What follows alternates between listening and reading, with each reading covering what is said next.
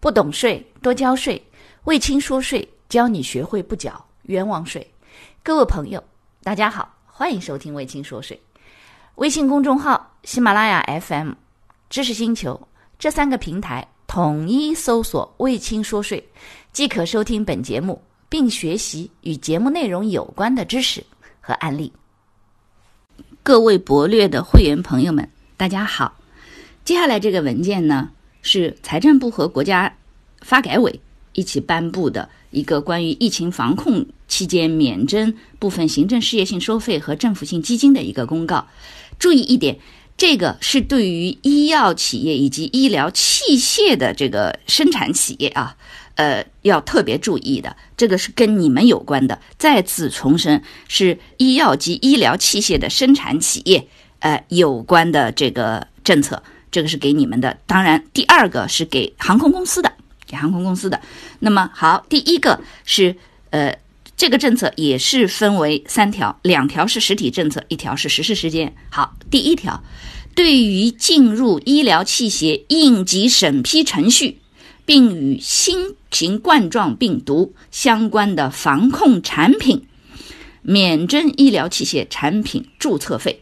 好，这是。第一条当中的第一部分，所以呢，它对于有第一个是进入已经进入应急审批程序了，也就是说你已经生产好了，或者你已经到了一个就是这个呃生产了，已经研发完成了，已经也已经进入这个临床，已经开始可以呃这个呃生产了，开始大量生产了。那这样的话呢，你开始进入审批程序了。所以请注意一点。进已经进入审批程序了，并且呢是跟什么有关的防控用品，这两个条件并列的，必须都得要实施。那么它免征医疗器械产品的注册费。好，这是第一个，呃，行政事业性的收费的减免。第二个呢，对于进入药品的特别审批程序，前者是医疗器械，后者是药品。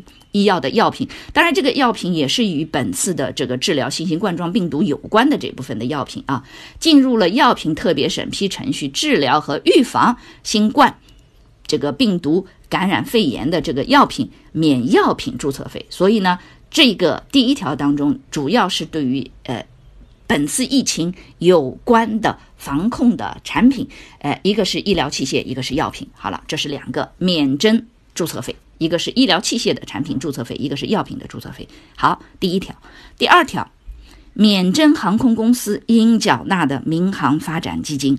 请注意，这个航空公司没有界定是哪一家航空公司，主要是指国内所有的需要缴纳呃这个民航发展基金的，从二零二零年一月一日起开始实施。那么为什么？是因为本次疫情的关系，很多原来预定了机票的全部都退票了。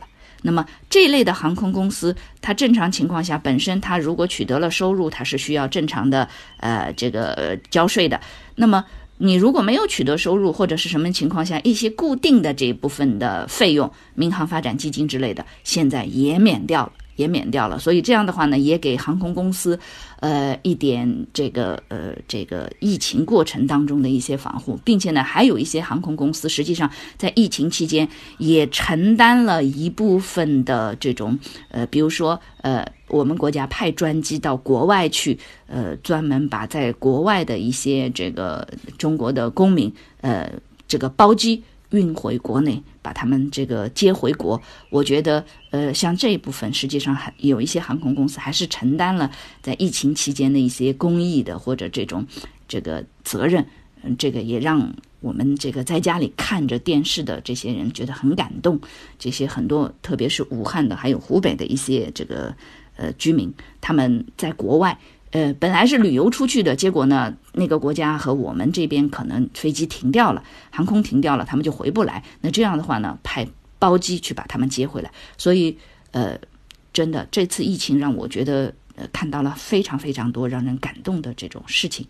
呃，当然，呃，也能看到有些这个呃呃部门在这个实施的过程当中是多么的。不够尽责，或者说这种政府的公共管理的能力是多么的薄弱，也希望在未来他们是能够更好的发展起来。这个我相信肯定会有，呃呃相关的这种责任的界定。好了，那么这个公告也同样呃是从。二零二零年一月一日起开始实施，呃，到视疫情的情况另行公告截止的日期。这个文件是财政部国家发改委公告二零二零年第十一号。好了，那么呃，四个政策也都跟大家解读完了，谢谢收听，感谢收听本期节目，欢迎您将本期节目转发给您的老板、同事、同学以及好友，让他们也能不缴冤枉税。微信公众号。喜马拉雅 FM、知识星球这三个平台统一搜索“卫青说税”，即可加入“卫青说税”大学堂。